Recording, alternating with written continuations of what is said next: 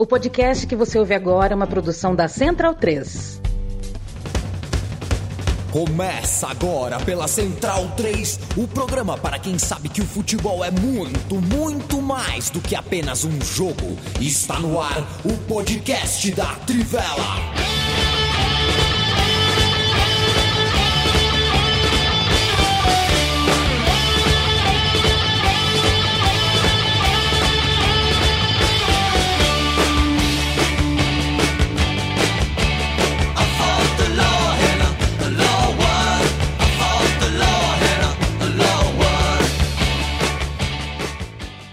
Bem-vindo e bem-vinda, amigo e amiga da Central 3 e da Trivela. Este é o podcast, o videocast da Trivela. Eu me chamo Leandro Amin, estou engajadíssimo na torcida pelo Fortaleza. Aqui um beijo para Daniela Pugliese, minha irmã de. Minha, prima mais criada com minha irmã, que faz aniversário nesse dia 7. E em nosso nome, da Trivela e da Central 3, um programa totalmente dedicado à tua família, Caio Belandi. Caio Belandi, um dos apresentadores do lado B do Rio, um dos irmãos da casa. É, tem a chave da Central 3 e perdeu o pai, né? Se despediu do seu pai. É, é aquela história, viu, Caião? Se eu. Não é que eu acredite muito, mas pelo sim, pelo não, eu costumo pedir. Então, é, se é que tem esse tipo de encontro, dê um toque pro meu pai, tá? Receber o teu.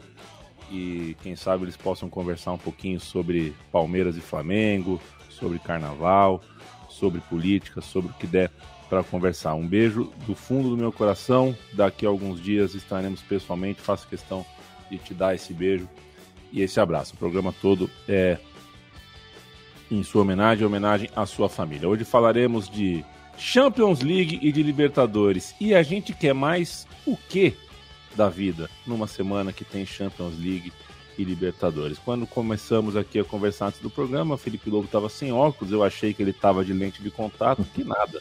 Ele meteu o óculos. É, Lobo, é só, é só para jogar bola, né, Lobo, que a gente tirou óculos? Boa noite.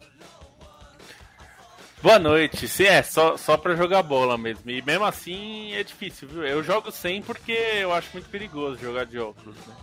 Mas antigamente, quando eu tinha só miopia, porque agora eu tô mais velho, eu tô com miopia e astigmatismo, né? Mas quando eu tinha só miopia, eu ainda comprava aquelas lentes temporárias, né? De é, descartáveis, né? Pra jogar bola. Até acho que eu vou fazer isso porque a miopia atrapalha mais para jogar bola do que o astigmatismo, né? Que não atrapalha quase nada. Mas eu já nem eu nem me eu nem me reconheço muito sem óculos, então é até estranho. Ele bebe 7 litros de água por dia e hoje veste Milan, mas podia ser Frankfurt, por que não? É, é Leandro Stein, que está do, do meu abaixo de mim aqui, no esquemão, no grid do vídeo da Trivela. Tudo bom, meu chapa?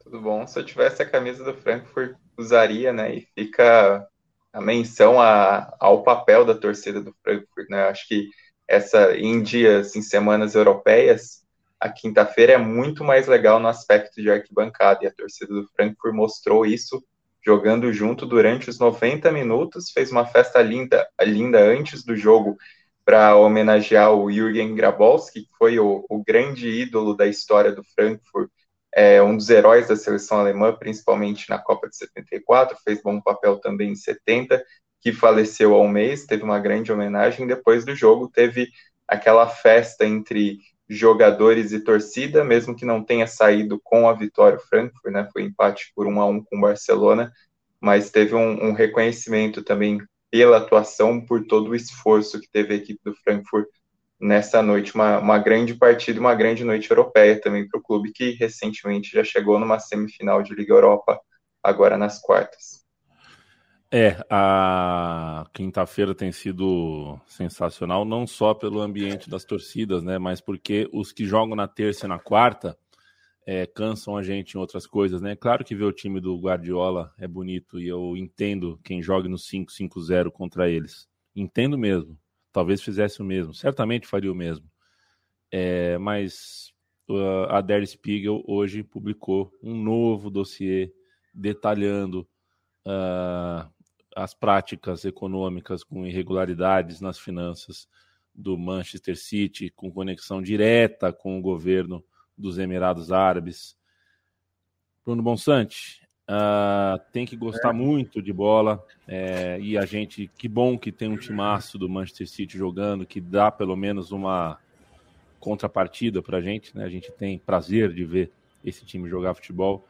É, mas não tem solução, eu acho que não tem mais solução. Né? Futebol, assim, não tem mecanismo que sustente, que proteja a gente desse tipo de coisa. Esse é um, primeiramente, boa noite para todo mundo e boa tarde ou bom dia se você estiver ouvindo como podcast.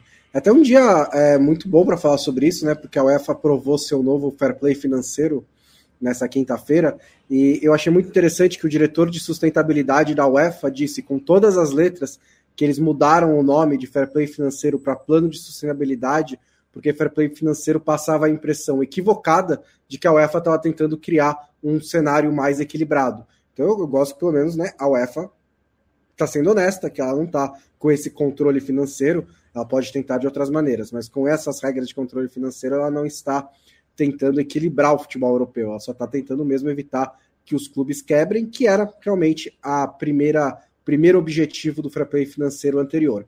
No segundo, que era tentar evitar essas gastanças é, descontroladas de, de, de, donos que compram os clubes, né? Ela falhou miseravelmente, né? E o caso do Manchester City é o mais, acho que até mais do que o do Paris Saint-Germain, é o mais claro, mais escancarado, porque há muitas e muitas evidências, né? Já já foi punido, já teve elenco limitado, já foi para casa, já foi suspenso e parece que nada, parece que a, a os órgãos do futebol são é, impotentes para lidar com esse tipo de coisa. É, em parte é uma questão política, né? Porque se você for pegar as relações, por exemplo, ficando especificamente na Inglaterra, você pega as relações do Reino Unido com a Rússia, as relações do Reino Unido com a Arábia Saudita, você entende por que, que o Newcastle compra, é comprado pela Arábia Saudita e o Roman Abramovich é sancionado.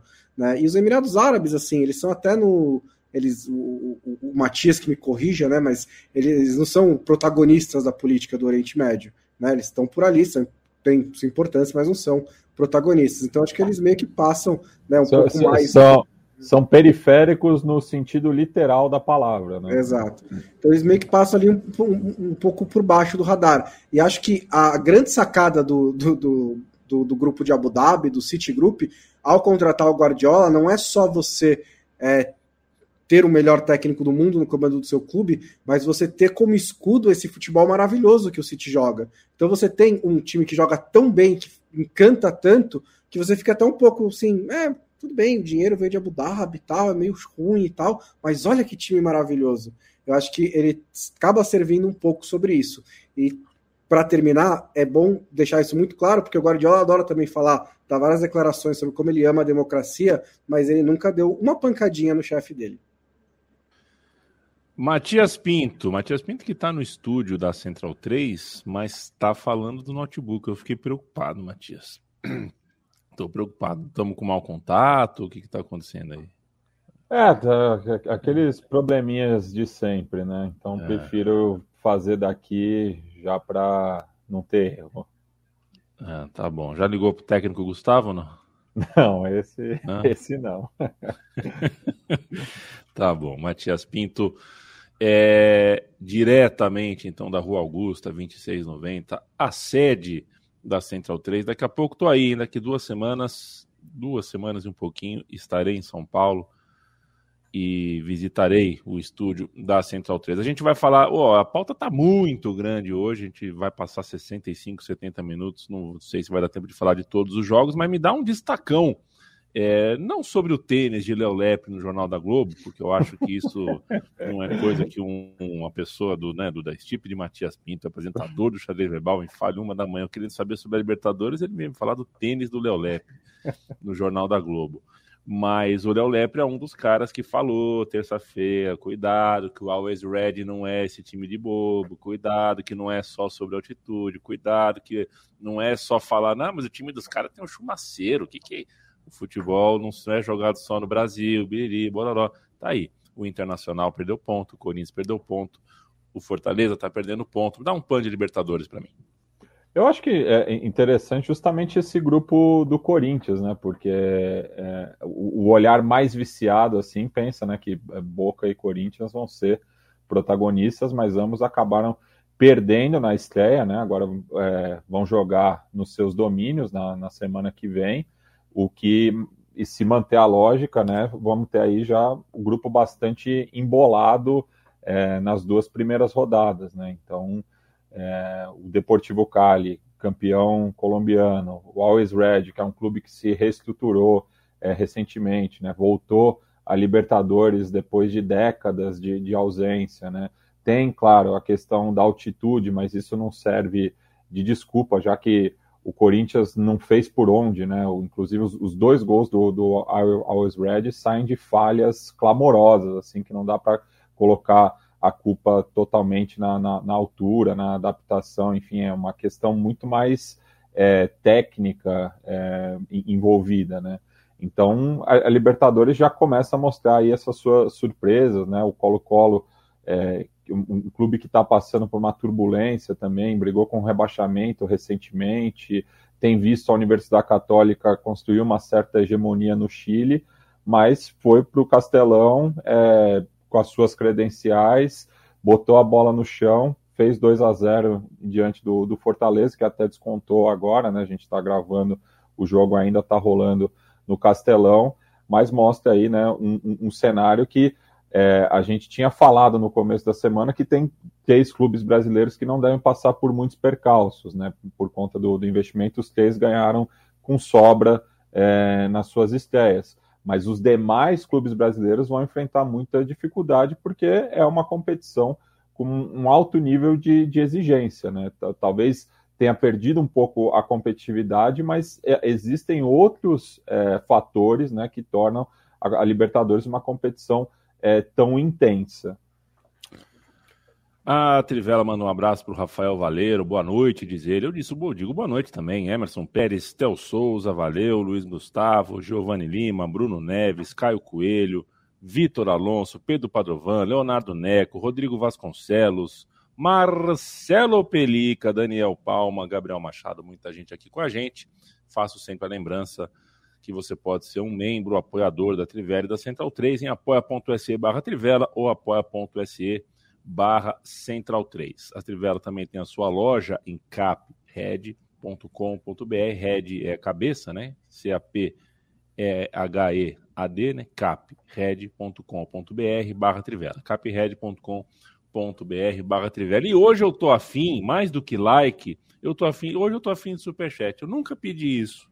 Eu nunca pedi. Nunca pedi. Hoje eu tô, hoje eu tô afim de superchat. Eu acho que eu acho que hoje é dia de, de, de superchat. Então, Uh, uh, quero ver, quero ver se vocês têm culhão de mandar um super chat, vocês que estão ao vivo aqui com a gente. É, vamos ver se funciona. Mas tem que ler. Tem que ler. Superchat tem que ler. Exato. Se mandar o superchat, tem, tem que ler. Você faz a pergunta, tem que responder, tudo mais. Porque é, é, é assim o mundo, né, Matias? Entra dinheiro no negócio, a gente tem que tratar bem, a gente tem que falar. É, esse é, essa é a sociedade que a gente vive. O, o, gente, vamos nessa, que tem, como eu disse, né, tem bastante coisa aqui no, no roteiro. Foi uma semana cheiona. Eu começo querendo te ouvir, Lobo, sobre Chelsea 1, Real Madrid 3. A noite de Karim Benzema, um monstro. Tudo bem que o time do Chelsea estava numa noite meio esquisitona, né?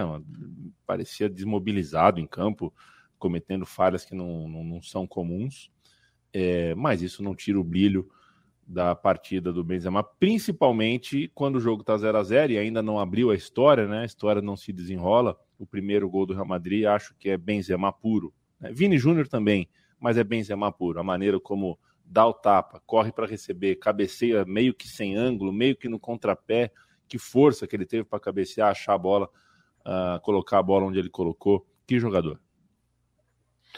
É, que jogador, né? Ele tem mostrado muitos recursos. A gente sempre soube que o Benzema, tecnicamente, é um jogador muito completo, né? Muito capaz. Ele começou a carreira dele no Lyon atuando quase como um ponta esquerda, né? Então ele, ele tem bastante qualidade técnica.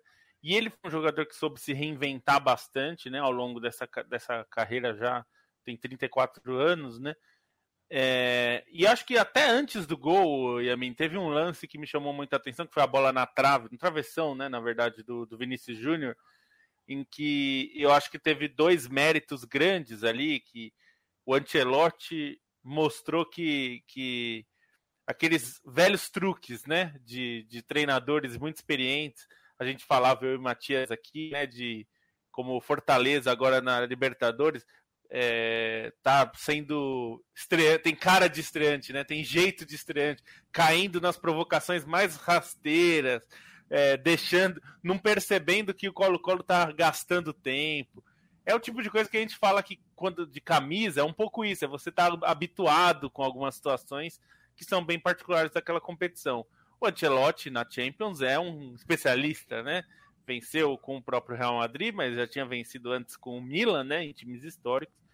E eu acho que ele teve um acerto grande de colocar o Valverde é, na posição que é supostamente de ataque, mas ele era, na verdade, um meio-campista, né? Um meio-campista adiantado, digamos. É, ele, ele colocou o Valverde para marcar o lado esquerdo, na verdade, do Chelsea. E, e um, um, lance no começo que o Valverde toma a bola, dá no Benzema, e o Benzema de costas devolve para o Valverde e sai o lance do Vinícius Júnior, que ele bate na trave. Até acho que o Vinícius tem uma coisa que acontece muito nos nossos pontas, né? Os pontas brasileiros, é, quase todos, é, tem uma, uma, uma questão de dominar a bola para fazer a finalização, né? Era, ele recebeu uma bola que, se ele tem o pé esquerdo, ele enche a lata ali de pé esquerdo e acho que teria mais chances do que dominar, puxar para o meio e tentar bater. Mesmo assim, ele bateu a bola na trave, né? Então foi um lance, um grande perigo. Mas o Benzema, assim, a, a Champions que ele está fazendo, o Bonsa até escreveu sobre isso, é, tá sendo um arco, né? Na carreira dele e na própria competição, né? Porque eu não considerava o Real Madrid um dos times mais fortes é, para ganhar o título. É, não para chegar nessa fase, nessa fase eu esperava que o Real Madrid chegasse. Mas a forma como ele tem jogado, o Benzema especificamente, e alguns truques desses do, do Benzema, do, do, do Ancelotti, é, acho que estão fazendo com que o Real Madrid hoje chegue nessa disputa, por exemplo, se passando, né, como deve passar, contra o Manchester City ou contra o Liverpool, Liverpool que para mim são os dois times que mais jogam bola na Champions, mais bola mesmo, é, eu, eu não arriscaria dizer que eles são muito favoritos, não. Porque diante desse Benzema, é difícil, né? É difícil para qualquer time. É, o Real Madrid tem. É, também acho que coletivamente é um time que não comparece todas as semanas, né?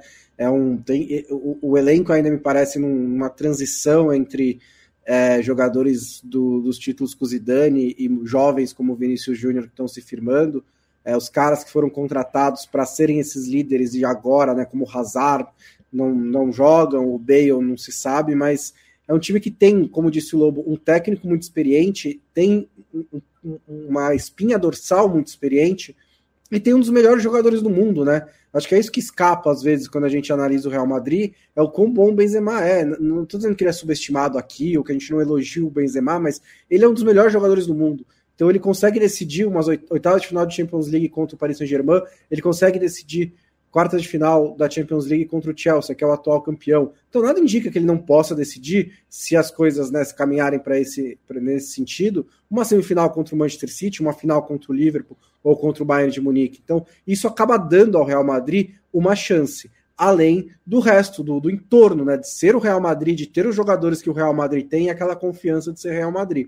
Então, o Real Madrid sempre tem que ser um time considerado. Né? Acho que se pega o City na semifinal, não é favorito. Se pega o Liverpool na final, não é favorito. Mas é o Real Madrid, a gente tem sempre que respeitar. Quero mandar um abraço. Só pro... preocupa, hein?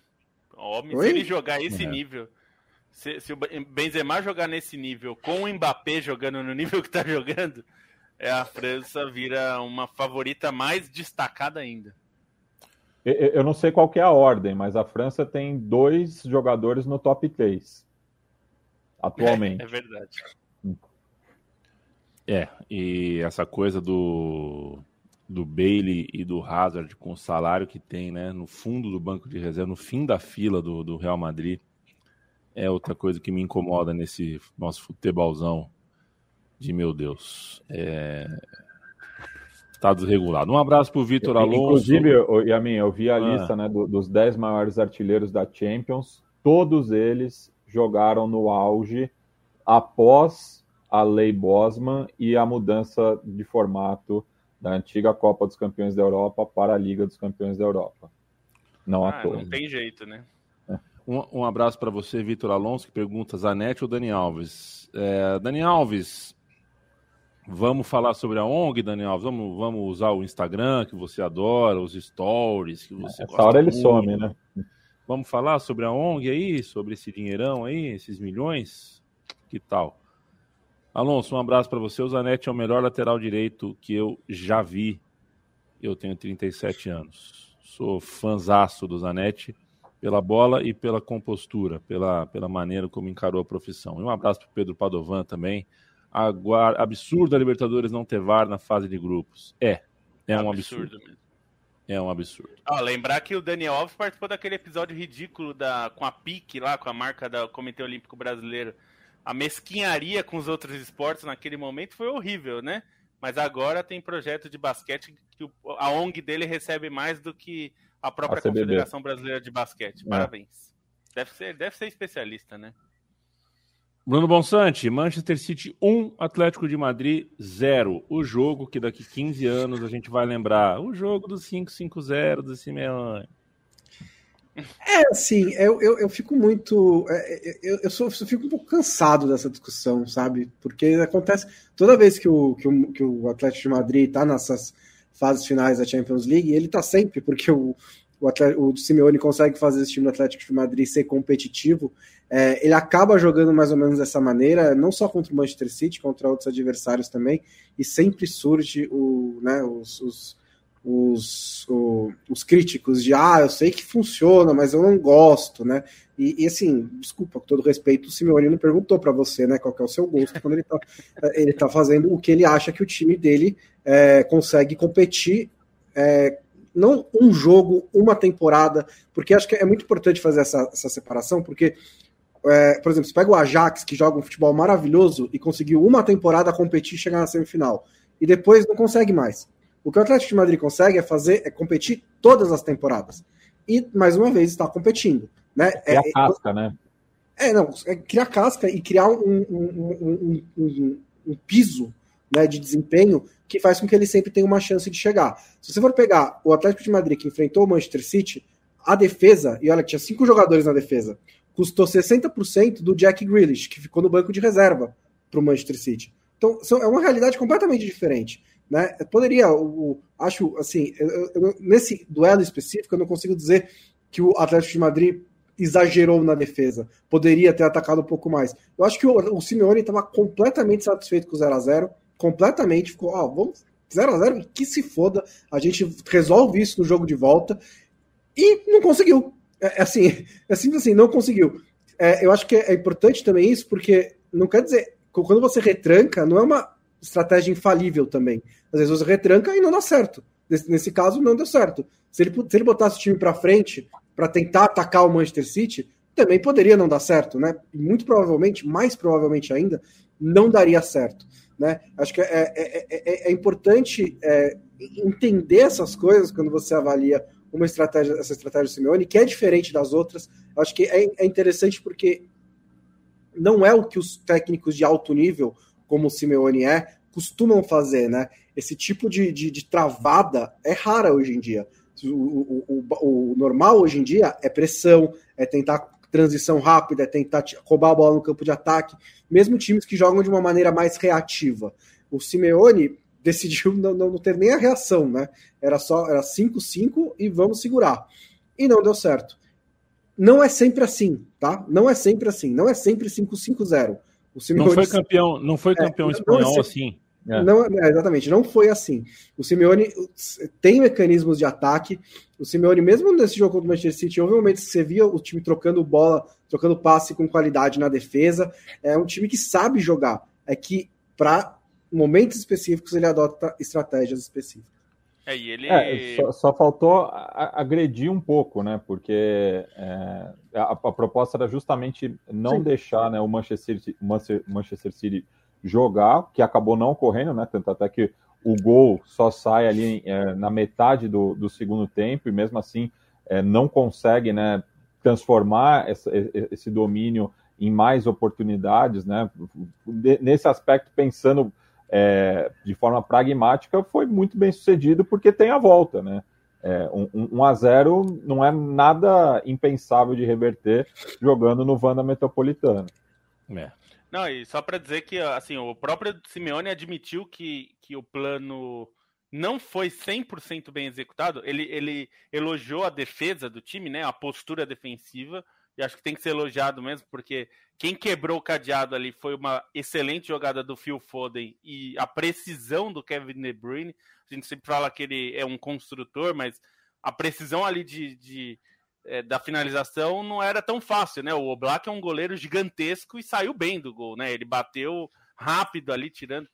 E o, o Simeone admitiu que para a volta ele vai jogar igualzinho, só que ele falou: a gente precisa melhorar na parte que a gente tem a bola. Na parte que a gente tem a bola, ele falou: toda vez que a gente trocou alguns passes, a gente colocou eles em situação difícil. E isso a gente precisa fazer melhor em casa.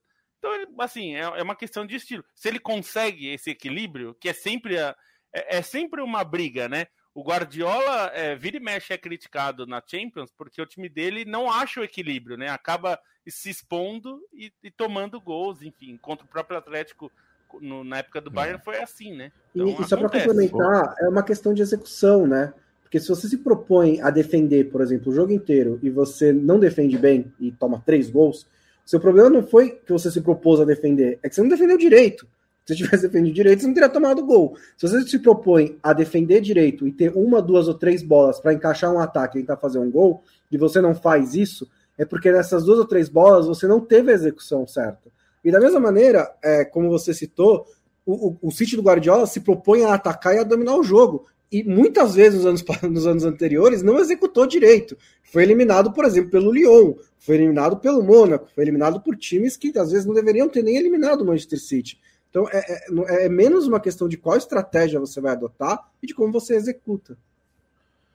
O, daqui a pouco a gente tem o momento KTO, daqui a pouco a gente fala de Libertadores, mas antes quero ouvir o Leandro Stein passando a régua. Na quarta-feira de Champions League, é, o Vila Real venceu o Bayern, mas eu imagino que o vestiário, um vestiário, detesto essa expressão agridoce, não sei o que fala, mas é um vestiário feliz porque ganhou, mas com aquela coisa, né?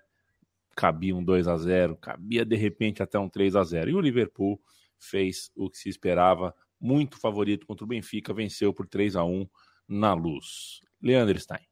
É, só peço desculpas por estar meio alheio, porque estava acompanhando o jogo do Fortaleza, tô terminando de bater o texto aqui. É, sobre o Villarreal e Bayern, assim, o Villarreal acho que foi uma atuação até melhor do que contra a Juventus, né? Porque contra a Juventus foi um jogo em que é, 75 minutos foram difíceis ao Villarreal e aí os últimos 15 é, a equipe conseguiu se impor. Dessa vez, o Villarreal, acho que a maneira como ele conseguiu anular o Bayern, conseguiu evitar chances de gol do Bayern, foi algo impressionante. Assim, acho que taticamente, um jogo do nível de entrega do Villarreal foi algo muito acima da média. Méritos do Naemery, claro, que faz um trabalho fantástico no clube e, e refaz sua imagem, né, em relação principalmente ao que aconteceu no, no PSG, no Arsenal e, e, um resultado que, que acho que, ainda que fique mesmo esse, esse gosto agridoce, porque o Villarreal criou chances para fazer mais, né? Foi bem mais perigoso ao longo da noite, ainda que não tenha sido uma grande pressão, foi um jogo de peito aberto, um jogo em que o Villarreal soube travar o Bayern e soube é, encontrar muito mais os espaços do outro lado, né? Até porque as, as escolhas do Nagelsmann foram péssimas na noite Acho que ainda que o, o 1 a 0 tenha saído aquém do que poderia para o Villarreal, é, acaba sendo, acho que a, a, classificação ainda é possível pela maneira como o time jogou. Acho que pela maneira como conseguiu travar o Bayern, assim, das derrotas do Bayern, não é necessariamente que o Bayern se viu totalmente anulado como dessa vez. Acho que é um jogo que traz perspectivas do Villarreal conseguir fazer o mesmo na, na Allianz Arena, conseguir atuar nesse nível de intensidade, nesse nível de concentração e atenção, que acho que, que foi muito importante nesse jogo para fechar os espaços, enfim, para trancafiar o Lewandowski, acho que, que é possível uma classificação sim diante disso, mesmo não tendo um placar tão favorável, e até pelo nível, é, a comparação é com o, o, Red Bull Salzburg, né? Mas até pelo nível é, de experiência do Villarreal, pelo nível do treinador que tem muito mais é, tarimbado nesse nível de competição, pelos jogadores que possui, pela capacidade de marcação mesmo, né? Acho que é, que é bem mais possível é, buscar a classificação. E aí o Liverpool, vou dar uma palhinha menor, porque imagino que o Bonsa vai querer falar um pouco, mas foi um primeiro tempo, acho que impressionante do Liverpool, né? Assim, é, aproveitou as chances, mas acho que a, a maneira como o Liverpool estava nos combates contra o Benfica, no, nos desarmes, na marcação, isso acho que foi que me impressionou mais no jogo. Um Liverpool sempre muito em cima, sempre conseguindo acertar os desarmes, e aí no segundo tempo que se viu foi um Benfica totalmente diferente, um Liverpool com uma quantidade de erros que não se costuma ver no Liverpool e não se costuma ver em muitos dos jogadores, né? Acho que assim o, o gol foi uma entregada do Liverpool, mesmo o Mané e o, o Salah não estavam bem, e os dois acabaram substituídos é, relativamente cedo no jogo, né? E enfim, um, um jogo em que o Liverpool parecia vulnerável ali também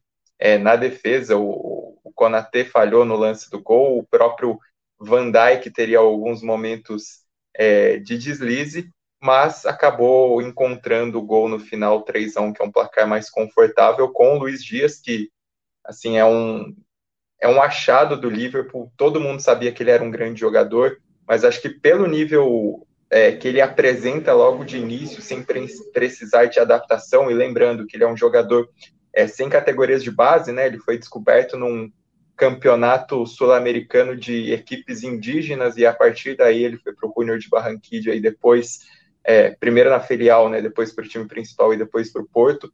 É, ele conseguir se adaptar tão bem na Premier League e, a, e, se encaixar tão bem como titular no Liverpool, acho que é, é algo muito expressivo, é um jogadoraço, fez uma partidaça. E aí, entre outros que também merecem destaque. E, e, Stein, que... e só, só para fechar o assunto do Dias, né? Eu estava vendo até um, uns rumores na imprensa colombiana de que ele não estaria totalmente adaptado por questão é, idiomática, né? Que ele ainda não domina o inglês. Mas imagina se ele tivesse, então, totalmente adaptado, né? É, porque em campo, assim, o que ele tem feito é impressionante, né? O nível dele, acho que é um ataque muito bom e o cara ainda trazer esse, esse nível de recurso que ele tem trazido, até deslocando mais uma né, para ele se firmar é, do lado esquerdo, acho que isso é, é, muito impressionante e entre outros jogadores que se apresentaram, acho que vale uma menção especial para o Alexander Arnold também, que o nível dos passes que ele estava acertando, os lançamentos absurdos, inclusive no lance que sai o gol do Mané, né, num, num lançamento, numa inversão fantástica para o Luiz Dias ajeitar para o Mané, também foi outro que, que acabou sendo fundamental nesse resultado. É um resultado para circunstâncias bom para o Liverpool e até pensando no compromisso que vai ter no fim de semana, que, que é o foco, né, o jogo contra o Manchester City, que vai ser basicamente uma decisão da Premier League com, com a competitividade entre os dois times. Nos dois, né? Porque tem City Liverpool agora e tem City Liverpool depois também, pela semifinal da, da Copa da Inglaterra. Então, abrir vantagem desse primeiro jogo contra o Benfica é importante, porque aí na semana que vem o Liverpool pode ficar um pouquinho mais. Pode até poupar um outro cara, enquanto o City vai ter que ir para o Vanda Metropolitano enfrentar o Atlético de Madrid. Vai teoricamente, né? Vai saber, não sei como é que o Benfica vai jogar, mas vai teoricamente se desgastar um pouco mais. Certo, senhores, vamos agora ao momento KTO. Se você quer brincar de apostas com a gente, interrogação.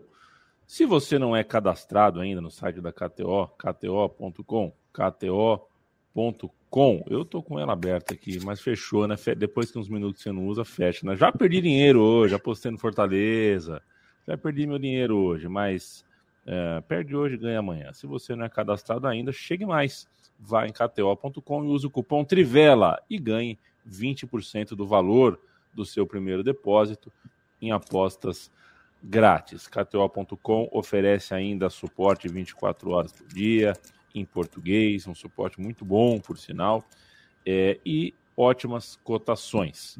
Se você ouve o podcast da Trivela e usa outro site de aposta, saiba que a gente está te julgando.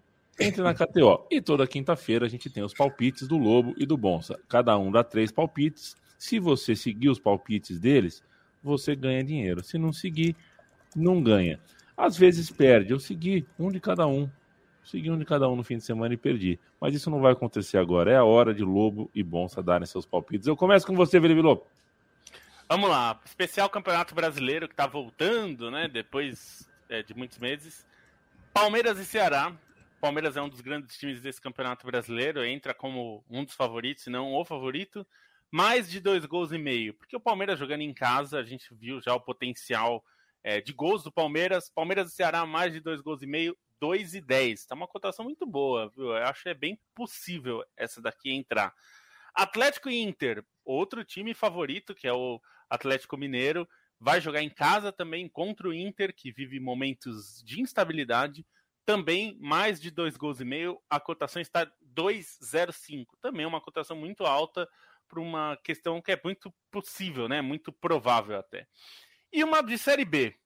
É, Ponte Preta e Grêmio. Aqui, a vitória simples do Grêmio, porque a cotação está em 2 para a vitória do Grêmio, sendo que a Ponte está em frangalhos, né? A Ponte foi muito mal no Campeonato Paulista, caiu, é, enfim, não vive um grande momento, e o Grêmio é o campeão é, gaúcho, né? Então, é um time que entra como um dos times a brigar pelo acesso, pelo menos na teoria, então, aí essas três apostas para comemorar a volta do Brasileirão da Série A e da Série B. Bruno Monsante. Eu ia fazer só Premier League, mas não mudei de ideia. Eu vou botar um italianozinho aí no meio. Começa sábado, 8h30, Everton e Manchester United. Manchester United está pagando 1,84 para ganhar do Everton. É, o Manchester United não é confiável, mas não sei se vocês já notaram a fase que o Everton tá hoje em dia. O, Everton é, muito menos. muito menos. Ele levou um Leds It's Everton do Shandike, né, no jogo do meio de semana.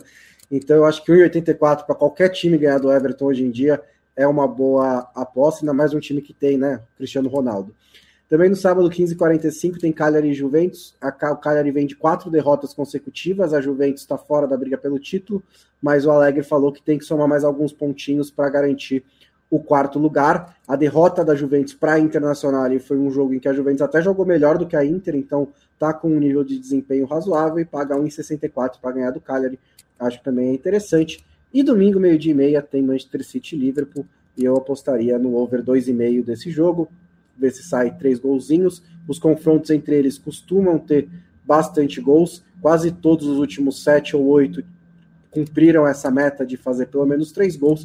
E a cotação está 1,69, que eu acho que é uma boa cotação para quando os dois melhores times do mundo se enfrentam.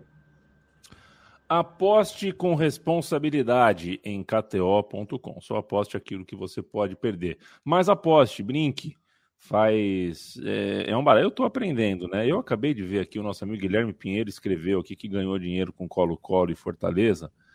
É, só que aí está escrito aqui Asian Handicap. O que, que, é, um, o que, que é um handicap asiático in play 0.0, mais 0.5? Não, não, eu não entendo muita coisa. Por isso que eu voto.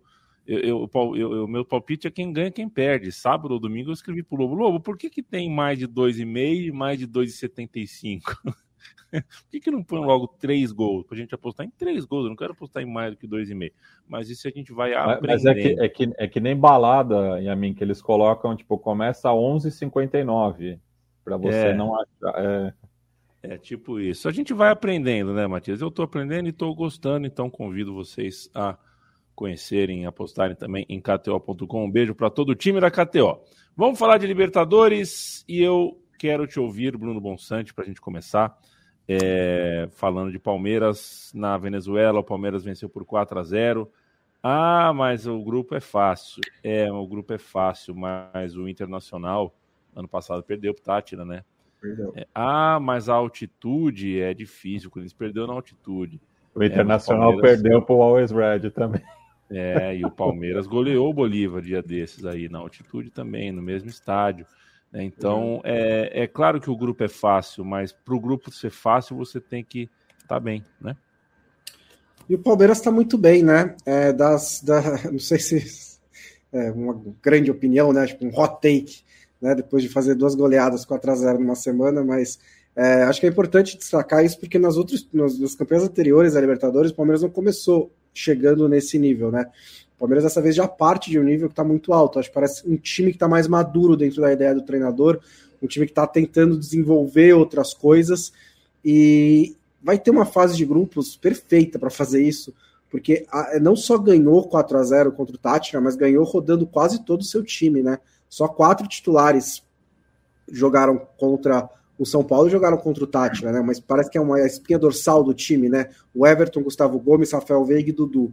Esses quatro jogaram os dois jogos. O resto foi o Palmeiras rodando elenco.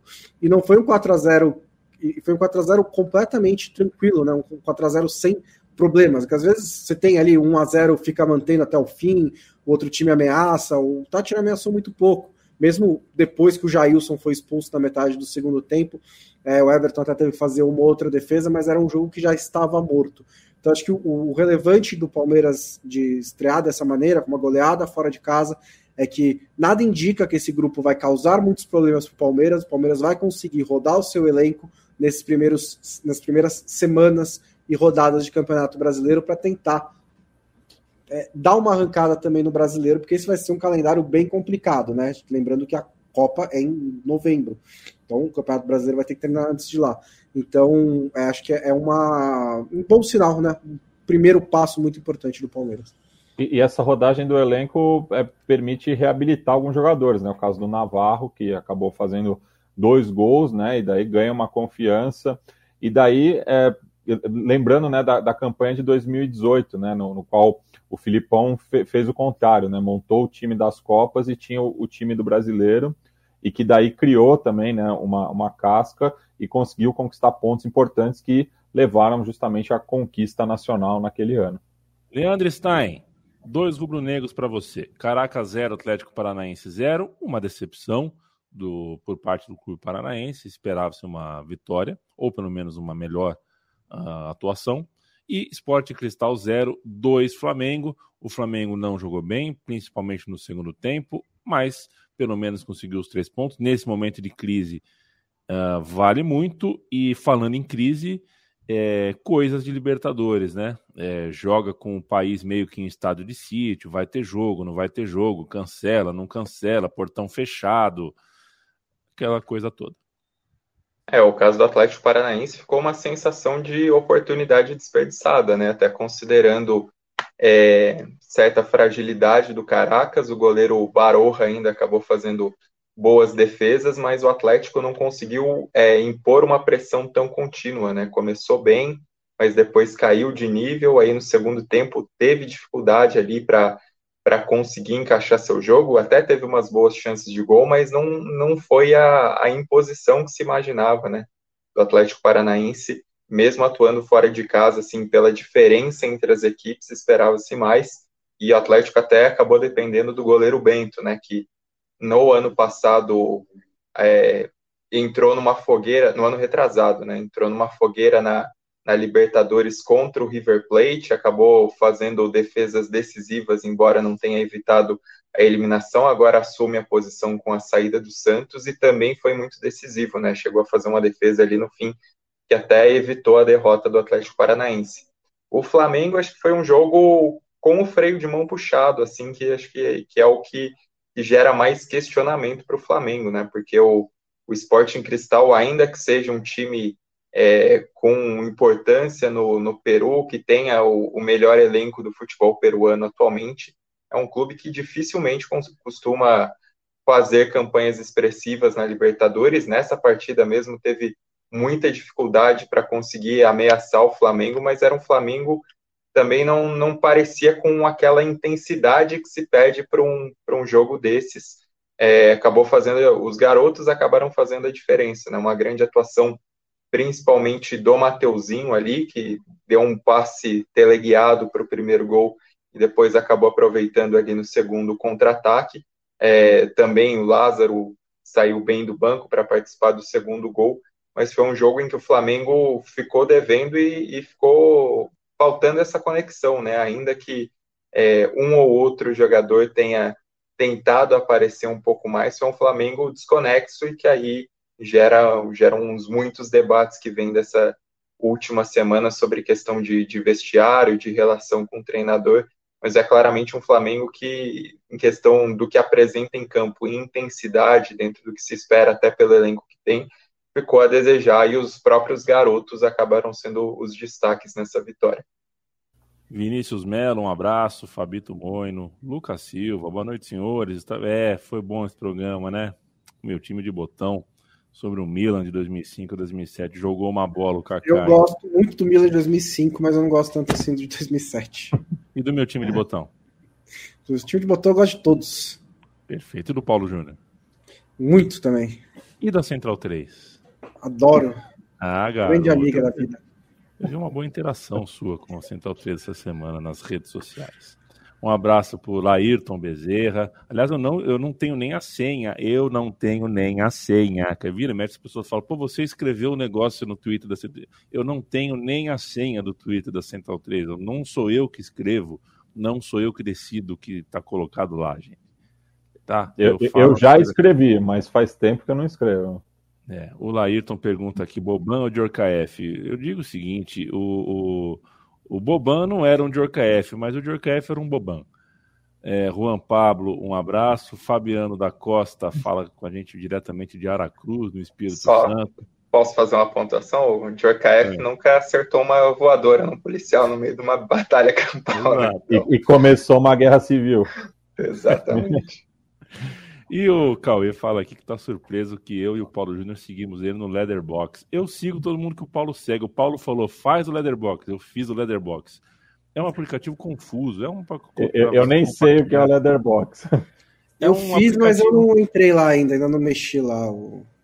É um aplicativo para você dividir com as pessoas os filmes que você assistiu e gostou, mas é muito complicado, muito difícil. Eu segui o Paulo Júnior e quem o Paulo Júnior segue o Paulo Júnior seguiu o Cauê, siga o Cauê. Uh, vê lá se você concorda com meus filmes. Essa semana assisti Alemão 2. Sabe qual foi a minha.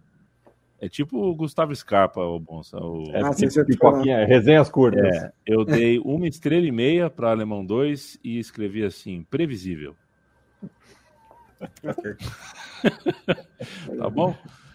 Ô, Yami, eu só ah. quero mandar um abraço aqui pro, pro nosso ouvinte, Hildson Oliveira, que falou que estava buscando o tutorial de como declarar o imposto de renda e calhou de pegar o alvivaço do podcast da Trivela. Abraço a todos, direto de Belterra, no Pará. É isso aí. Caraca, hein? Vocês estão em dia com o Leão? Eu, eu, eu ainda não, mas também. Eu é deixo só... para a última hora, só para ter emoção. É, piaram para maio, não piaram? Eu lembro de alguma coisa. Eu vi que era a última data que eu vi, acho que era 29 de abril, mas se adiaram para maio, tá ótimo. Felipe Lobo, uh, vamos falar um pouquinho de crise no Corinthians. O momento do Corinthians não é nada legal, a atuação foi deprimente e o jogo foi terça-feira, a gente já está na quinta noite, já, já vimos desdobramentos, desembarque, a torcida puta, tudo mais. Mas a gente tem uma situação aí, né? É... Por exemplo, Paulinho, a situação complicou. Não está conseguindo entregar nada de nada, né? O Corinthians não está entregando nada de nada. Começa o Campeonato Brasileiro agora, o Corinthians não vai poder se dar o luxo de poupar jogadores na Libertadores nem no Brasileiro. É, a coisa não está boa, não não tá boa. E, bom, o nosso Vitor Pereira, né, português, foi apresentado a uma peculiaridade sul-americana, que é a altitude, né? Bem-vindo, então, Vitor Pereira. Essa é a altitude. Você jogou na Bolívia. Não adianta vir falar que é desumano, que isso daí é uma bobagem. Tem que jogar e tem que saber jogar, porque é assim que é. As pessoas moram lá, tem jogo. E é, eu tô falando isso não é porque ele reclamou, não, é porque é uma peculiaridade. Não existe em outro lugar, é, pelo menos não de alto futebol, nível, que a gente tenha é. né, futebol em altitude, né? É, isso é uma peculiaridade da América do Sul e isso muda muito, né? O ideologista sempre fala e tal. Mas, é, em relação ao Corinthians, não foi uma questão de altitude, ou pelo menos não foi uma questão só de altitude, né? É, o time começou bem o jogo, é incrível, né? Porque, sei lá, Você, você não vai falar que foi minutos... uma questão de atitude, né? Não, não vou. Ah, é, tá. Até porque não faz nem muito sentido. O... É um trocadilho. Aquelas manchetes, né? Faltou atitude, daí corta o L. Altitude na altitude. Não, é, os primeiros cinco minutos o Corinthians pareceu fazer exatamente o que se espera de um time que é bom, né? E joga na altitude. É você é, dominar o jogo com passes, você ditar o ritmo do jogo. Porque esse é um problema. Você não pode querer cair na correria, enfim. É, mas é incrível como o Corinthians produz muito pouco, né? É um time que produz é, poucas chances de gol. E, e, mais impressionante ainda é que é, sai, depois que sai o primeiro gol, e principalmente quando sai o segundo gol, no começo do segundo tempo, é, que aí até o, o, técnico tinha feito duas mudanças importantes e tal no jogo, mas nem deu tempo, porque sai o gol logo no primeiro lance do Always Red. O que me impressiona no Corinthians é a falta de capacidade de reação do time diante de uma adversidade dessa. É, e aí, assim, o Paulinho é uma questão é, até óbvia, né? Ele foi substituído. O Paulinho tem um problema que ele é assim, ele, ele é um volante muito bom para atacar e muito ruim para defender, né? Isso é, é parece aquele negócio de zagueiro que faz muito gol, né? É, zagueiro é o zagueiro artilheiro, mas escuta, mas defendendo. Então esse é um problema pro Corinthians, assim, porque ele é um buraco no meio. Ele é aquele jogador que o time pega a bola e ele com a bola ele é um atacante. É, então é um problema porque ele não participa da construção da jogada e o Corinthians sofre com isso. No fim, quem, quem recua para fazer isso é o Renato Augusto. É, então, assim, você precisa ter. Meca... Eu não acho que o Paulinho é um jogador inútil, tá? É, é só que você, para usar um jogador desse, você tem que saber como usar e você tem que ter mecanismos de proteção. É a mesma coisa que eu acho do Marcelo, por exemplo. Ah, o Marcelo é um defensor muito complicado. Hoje em dia, acho que é mesmo, mas se você quer jogar com o Marcelo, acho que dá, mas você tem que ter mecanismos no time para isso. O Corinthians não tem. O Paulinho acaba sendo um jogador a menos quando o time está em situação difícil, principalmente. Né? E acho que a perspectiva para o Corinthians é, deveria ser melhor do que está sendo agora. É, e acho que isso mostra também que tinha a questão com o Silvinho, que foi uma crítica muito constante da torcida. Em boa parte tinha razão, mas assim, não é só esse o problema, né? O time montar esse time não está sendo muito fácil e o time apresentou muito pouca bola até aqui, né? Não só nesse jogo contra o Always Red, mas tem apresentado pouca bola. O jogo contra o São Paulo, por exemplo, foi muito ruim também, né? Para pegar um jogo grande, né? um jogo de um nível um pouco mais alto precisa fazer muito mais para um time que imagino vá brigar para ficar na Libertadores, na posição de Libertadores, né? E, e que vai precisar reagir na própria Libertadores, né? Porque com esse futebol aí vai ser difícil ganhar de qualquer time sem, sem altitude mesmo. Então precisa melhorar significativamente. Né? Registrar também que o Bragantino estreou em Libertadores vencendo o Nacional Podia melhorar a iluminação, né?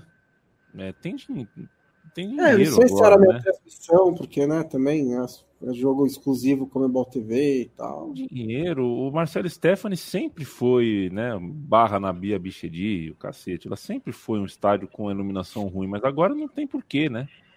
Tá escuro. O jogo do Red Bull tá escuro. Coisa mas foi uma estreia bem madura do Red Bull Bragantino, né? Foi um tipo, Foi bom, um né? Jogo, jogou é, no comando do jogo o tempo inteiro, né, nas suas características mesmo, né, de posse de bola, de trocar passe, de pressionar.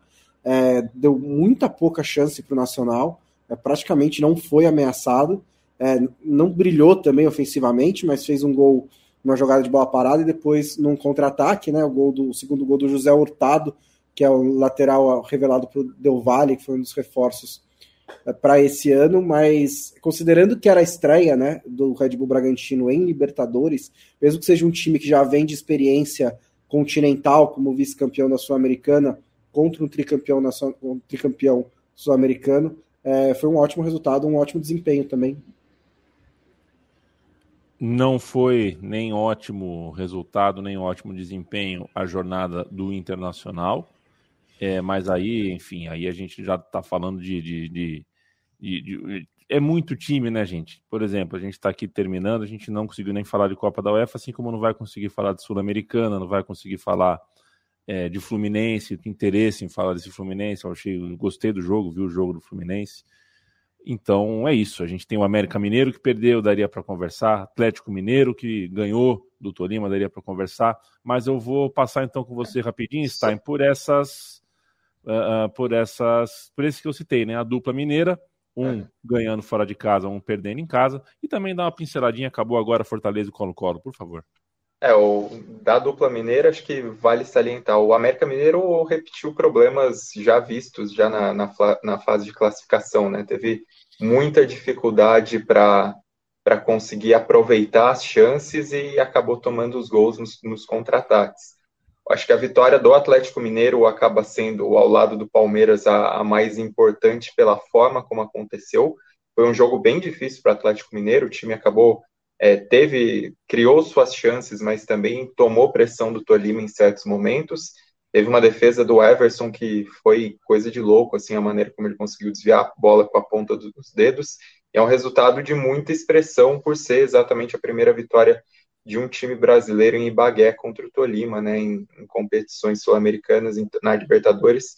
Então acaba tendo esse peso e uma, uma atuação do Atlético Mineiro que ainda que não tenha sido impecável, mostrou alguns jogadores bem, né? Pelo menos o, o Nath, por exemplo, foi um que eu gostei muito. E sobre o Fortaleza, um jogo que o time, acho que sentiu um pouco a estreia, né? O time demorou a se encontrar no primeiro tempo, teve dificuldades ali para conseguir achar uma maneira de jogar, e as escolhas do Voivoda acho que acabam sendo questionáveis, porque o time se mostrou muito exposto ao Colo-Colo é, principalmente nas coberturas, e deixou o Colo-Colo dominar a partida, principalmente ali nos primeiros 25 minutos, não tomou um gol porque o Benevenuto salvou uma bola inacreditável de cabeça, depois quando o Fortaleza parecia crescer, tomou o gol no primeiro tempo, aí no segundo tempo de novo, o Fortaleza tentou ir para cima e tomou um gol, o segundo gol logo no começo do Colo-Colo, um contra-ataque de novo, pegando a defesa exposta, e aí o time se corrigiu um pouco com as alterações, conseguiu descontar com o Renato Kaiser. No final tentou colocar uma pressão, mas o Colo-Colo conseguiu gastar o tempo, conseguiu travar.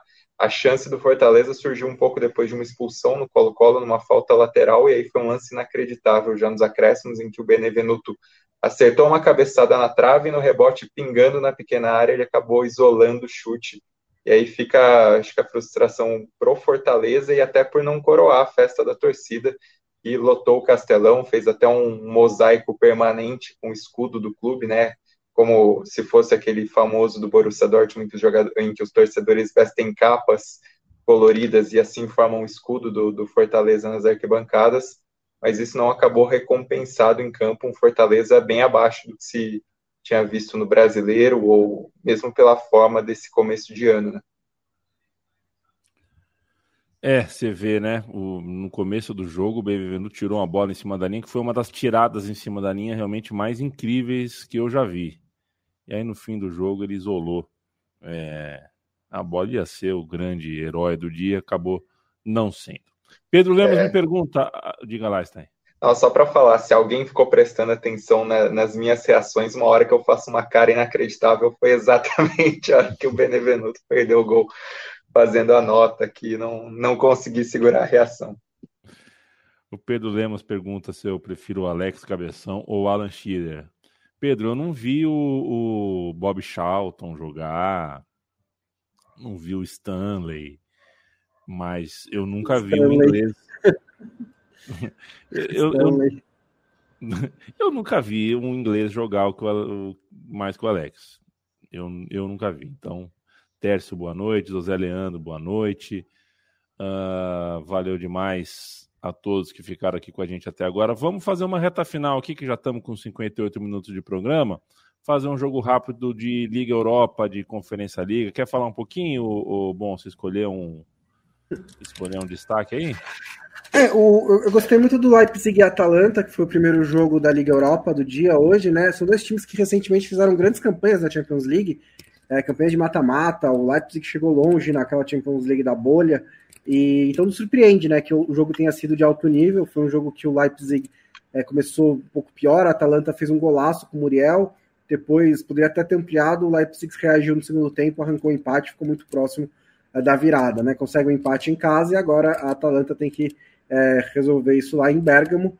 É, nos outros jogos, o West Ham e Lyon foi um jogo bem equilibrado também.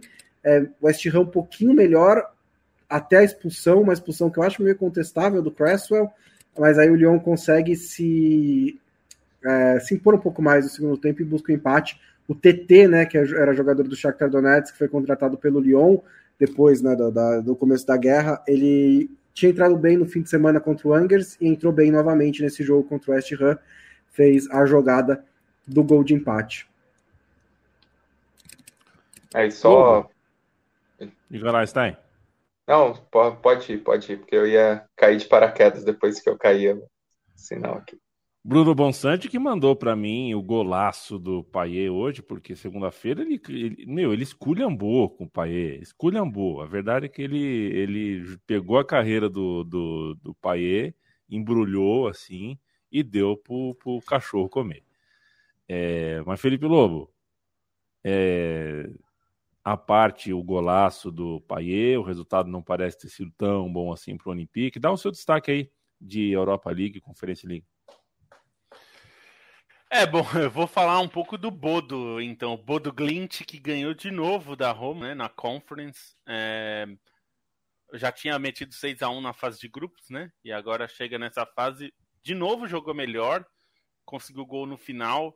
A Roma estava saindo, eu já estava até escrevendo a manchete que a Roma tinha saído com sorte, com empate, né? Assim, mas não, não saiu porque tomou o gol no final. É... Acho que aqui é, eu destaco muito esses dois gols do, do Marcelo, porque foram dois golaços, né? É, tanto do Gerson, que depois foi expulso, quanto do Paier.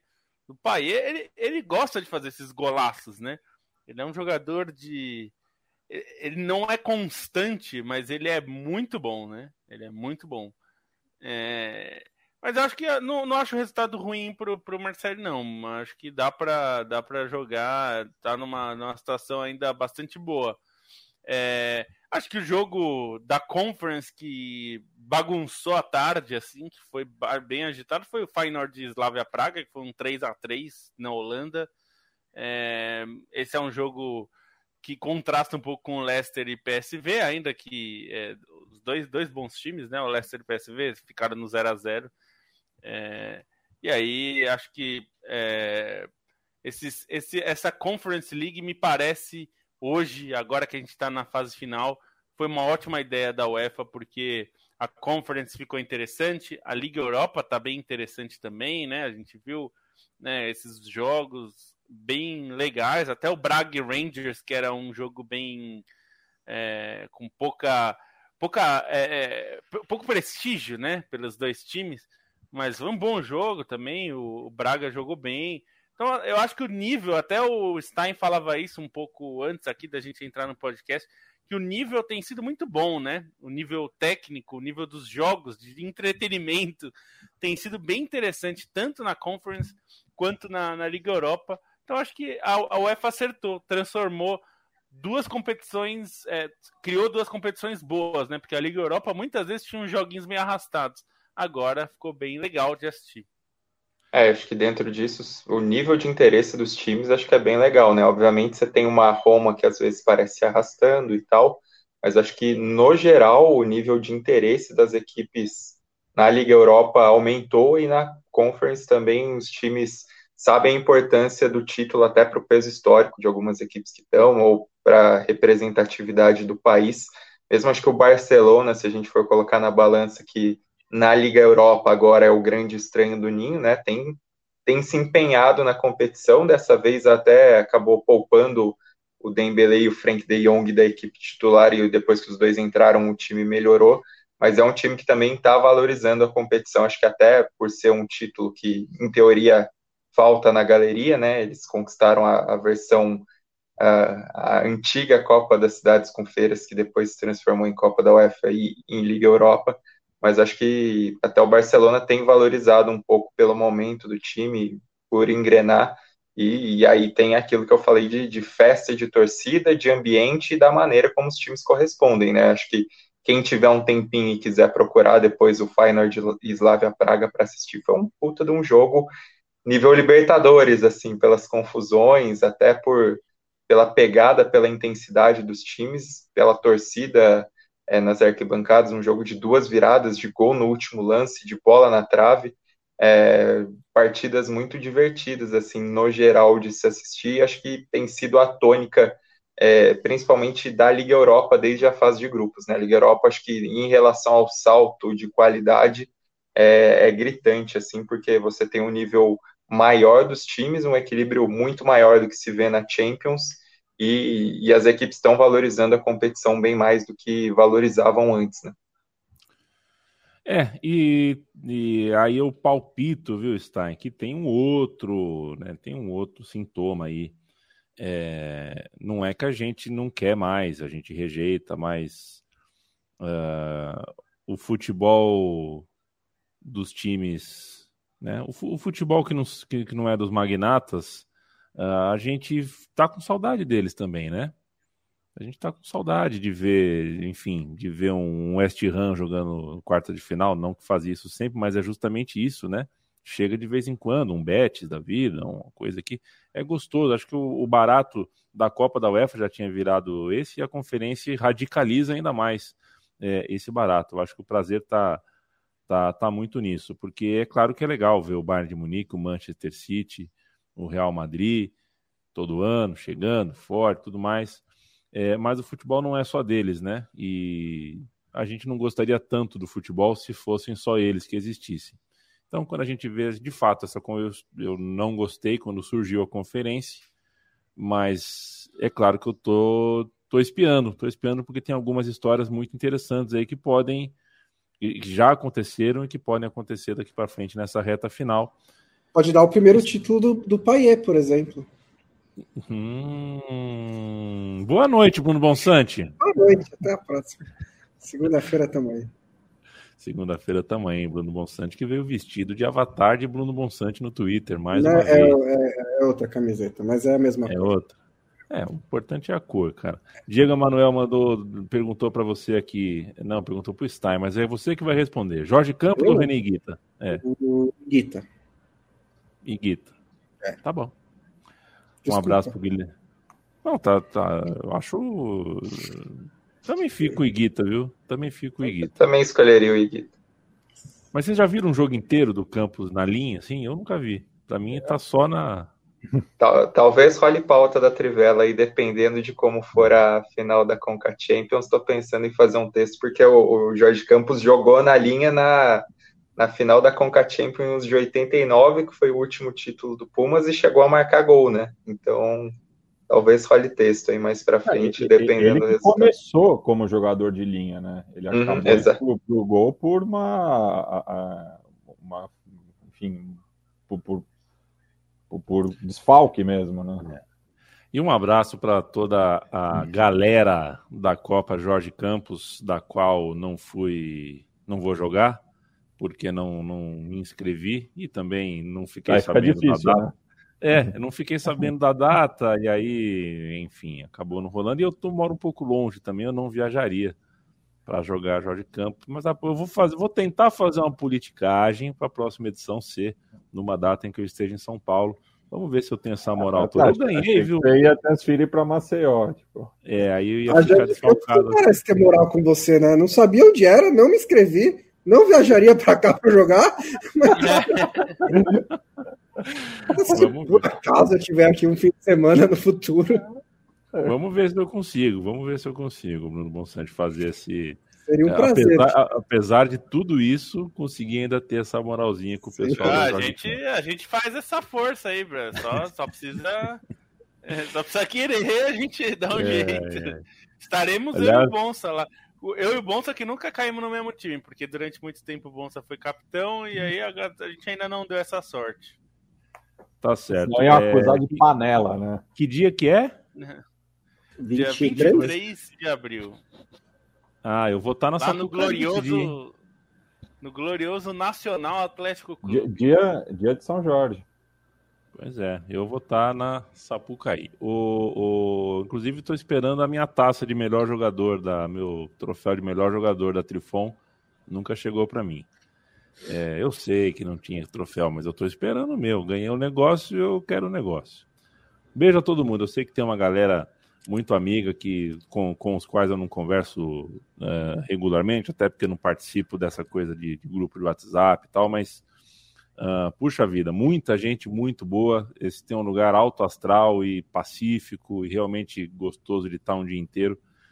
É essa organização aí do, do, do que um dia foi a Trifon, agora virou Jorge Campos e que tais. Um beijo a todos. Ô, Matias Pinto.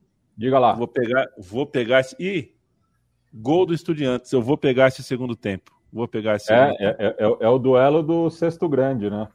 O, é, puta, os dois tá, tá bom o jogo, hein? É, tá bom o jogo. Virou tá agora, né? Não, 2x1, um, o Vélez empatou. É sim, o Vélez empatou, o Estudiantes virou novamente. Não, desempatou. É. Tá bom. Boa noite, Márcio. Boa noite. Eu tô, tô, aqui de olho no, na, na, semifinal da Champions League das Américas. São, São Paulo, Paulo, e Minas. E Minas. Quanto tá? Quem, quem passar, pega o Biguá. São Paulo tá ganhando por 13. Vai pegar quem? O Biguá? Biguá, do Uruguai. Ou seja, campeão, né? Não, não sei, ó. Biguá é, tem campeão. o Pepe, Pepe Vidal, que o nosso Zé Pereira gosta tanto. É, campeão, pô, campeão. E aí, se o São Paulão é campeão, vocês sabem disso, né? Quando o São Paulo ganha Libertadores de basquete, vai para Tóquio. sempre, né? Vai para Tóquio, não tem Barcelona, não tem Milan. É quando o São Paulo ganha Libertadores, ganha o mundo também. Que Deus abençoe. Porque o, o Milan não tem time de basquete, Barcelona até é. tem. Leandro Stein, beijo para você. Beijo e ficou um abraço também para o João Gabriel aí que pediu no chat. Então, um abraço e boa noite. Beijo, Felipe Lobo. Um beijo, só para dizer que é, as pessoas. A, a, esperança da liga parece que morreu mesmo, né? É, já tem duas ligas. Nós vamos, ver, vou, nós vamos voltar aos anos 80. Vamos criar Clube dos 13 e o Clube dos Outros. É uma loucura. Esse é o Brasil, né? E os caras acham que vai dar certo ainda. É, é uma loucura. Um abraço, até. Um beijo a todos. Estaremos aqui na segunda-feira. E estamos de olho, viu, Chapecoense? A Chapecoense que está em recuperação judicial e está tentando renegociar a dívida com as famílias das vítimas, renegociar, uh, leia-se, diminuir o pagamento, né? Estamos de olho, vamos ver o que, que, nos próximos dias a gente terá de notícias sobre isso. Um beijo para o Nino, o gato de Bruno Bonsante, que está fazendo o seu charme na câmera, toda segunda, toda quinta, ao vivo, em videocast, depois no seu agregador de podcasts. Um beijo, um abraço, fiquem com Deus e até segunda.